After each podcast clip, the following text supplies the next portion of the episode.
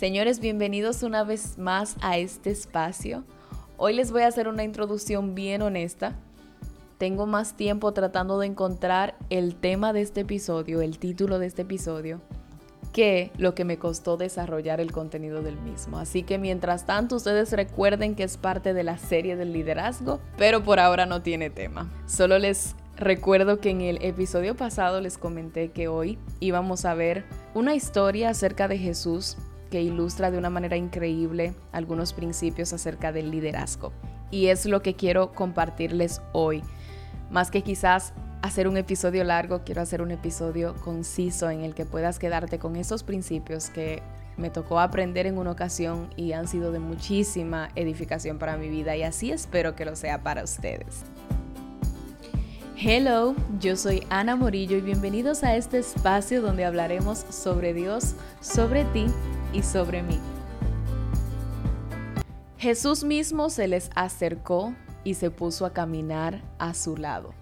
Esto es parte de un pasaje en el libro de Lucas que ilustra de una manera increíble cómo es y cómo funciona el trabajo de un líder o mentor en el acompañamiento espiritual que da. Veamos un poco el texto. Lucas 24 del 13 en adelante dice, y he aquí, dos de ellos iban el mismo día a una aldea llamada Emaús, que estaba a 60 estadios de Jerusalén e iban hablando entre sí de todas aquellas cosas que habían acontecido. Sucedió que mientras hablaban y discutían entre sí, Jesús mismo se les acercó y caminaba con ellos. Aquí está el primer principio.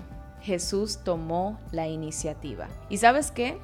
Te comparto esto porque parte del liderazgo es tomar la iniciativa, ir adelante, poner delante a los demás. Y a veces la realidad es que somos pasivos en esta parte. Entendemos que como líderes la gente debe seguirnos, pero lo cierto es que es nuestro papel identificar la necesidad y tomar la iniciativa. ¿Cuántas veces quizás has estado esperando que la gente llegue a ti y Dios te ha preparado escenarios donde eres tú quien debe acercarte. Eres tú quien debe identificar la necesidad que está a tu alrededor y tomar la iniciativa de ejercer ese, ese llamado al liderazgo que Dios te ha dado.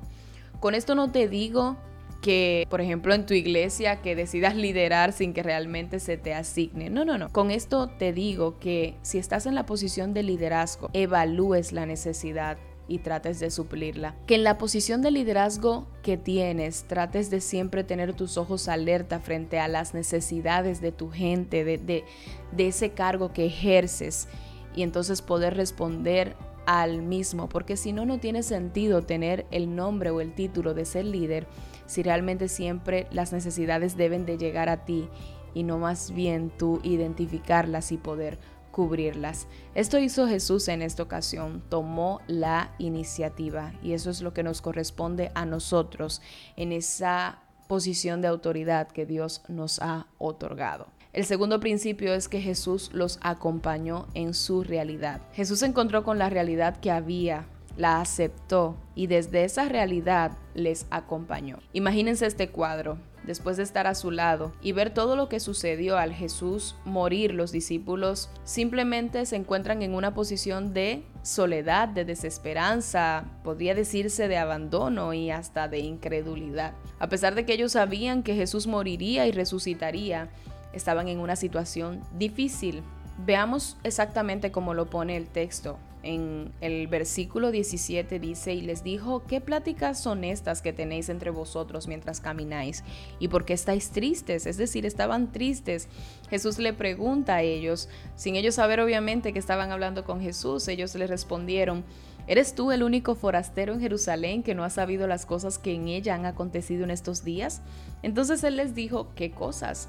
Y ellos le dijeron, de Jesús Nazareno, que fue varón profeta, poderoso en obra y en palabra delante de Dios y de todo el pueblo, y cómo le entregaron los principales sacerdotes y nuestros gobernantes a sentencia de muerte y le crucificaron. Pero nosotros esperábamos que él era el que había de redimir a Israel.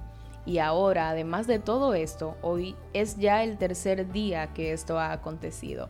O sea, esa parte de pero nosotros esperábamos, es decir, eso era lo que esperábamos, pero no salió como nosotros creíamos que era. Es una muestra de incredulidad. Es decir, ellos estaban dudando de todo lo que habían experimentado durante ese tiempo.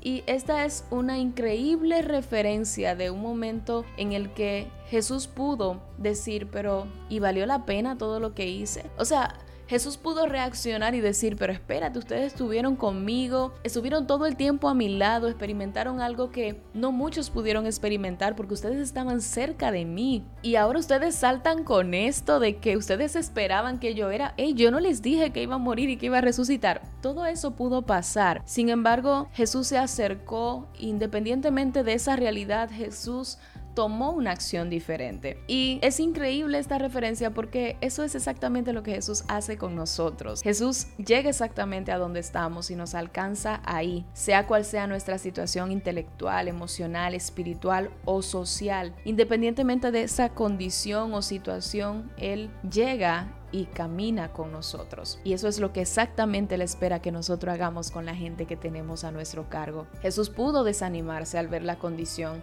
y pensar que fue en vano todo lo que, lo que sucedió. Sin embargo, él no actuó basado en eso. Yo sé que resulta difícil, y lo digo por experiencia propia, para nosotros creer que sembramos de balde. Pensar que el trabajo que intentamos hacer en otros se perdió en un momento determinado, que quizás el ejemplo que le damos o que se supone que deben de experimentar al estar cerca de nosotros no tiene efecto.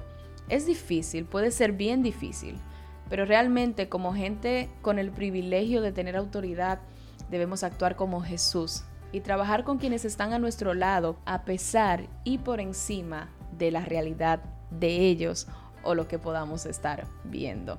Ese es el segundo principio, acompañarlos y actuar independientemente a su realidad. Tercer principio, llevarlos a la palabra. ¿Qué pasó después de esto? Jesús usó de esa autoridad que le caracterizaba para confrontar la realidad de ellos, pero no lo hizo desde una base de frustración, sino llevándolos a la fuente, llevándolos a la palabra de Dios. En Lucas 24 dice, entonces Él les dijo, oh insensatos y tardos de corazón para creer todo lo que los profetas han dicho. ¿No era necesario que el Cristo padeciera estas cosas y que entrara en su gloria? Y comenzando desde Moisés y siguiendo por todos los profetas, les declaraba en todas las escrituras lo que de él decían. Increíble, o sea, increíble, porque es común perder la paciencia y querer guiar conforme a lo que sabemos o creemos, pero realmente nuestro papel es hacer relevante la palabra de Dios en la vida de quienes tenemos a nuestro cargo, relacionar la palabra con la vida de ellos, hacerla viva para ellos y establecer puentes entre lo que sienten y viven y lo que Dios nos dice a través de la palabra, como en una ocasión dijo un autor. Esto fue lo que hizo Jesús. Y esto fue lo que llevó a los discípulos a abrir sus ojos frente a quien tenían delante. Dice la Biblia que ellos mismos reconocieron cómo su corazón se reforzaba mientras Él les hablaba y les explicaba las escrituras, y sus ojos fueron abiertos. Y es que no se trata de demostrar que eres el líder, se trata de llevar a otros a ese reforzamiento de corazón y carácter a través de la palabra para que puedan ser transformados. Finalmente, la enseñanza que quiero dejarte sobre esto es que como líderes, nuestro trabajo de acompañar es esencial y hacerlo como Jesús es indispensable. Tomar la iniciativa, acercarnos a su realidad, acompañarlos en esa realidad, hacer relevante la palabra de Dios para ellos y esperar transformación es el modelo de ese liderazgo de Jesús que nosotros debemos imitar.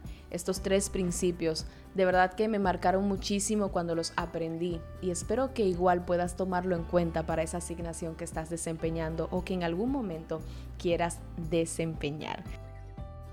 Nos escuchamos el próximo martes y espero de corazón pues que este pequeño episodio, porque creo que fue corto, te sea de muchísima edificación.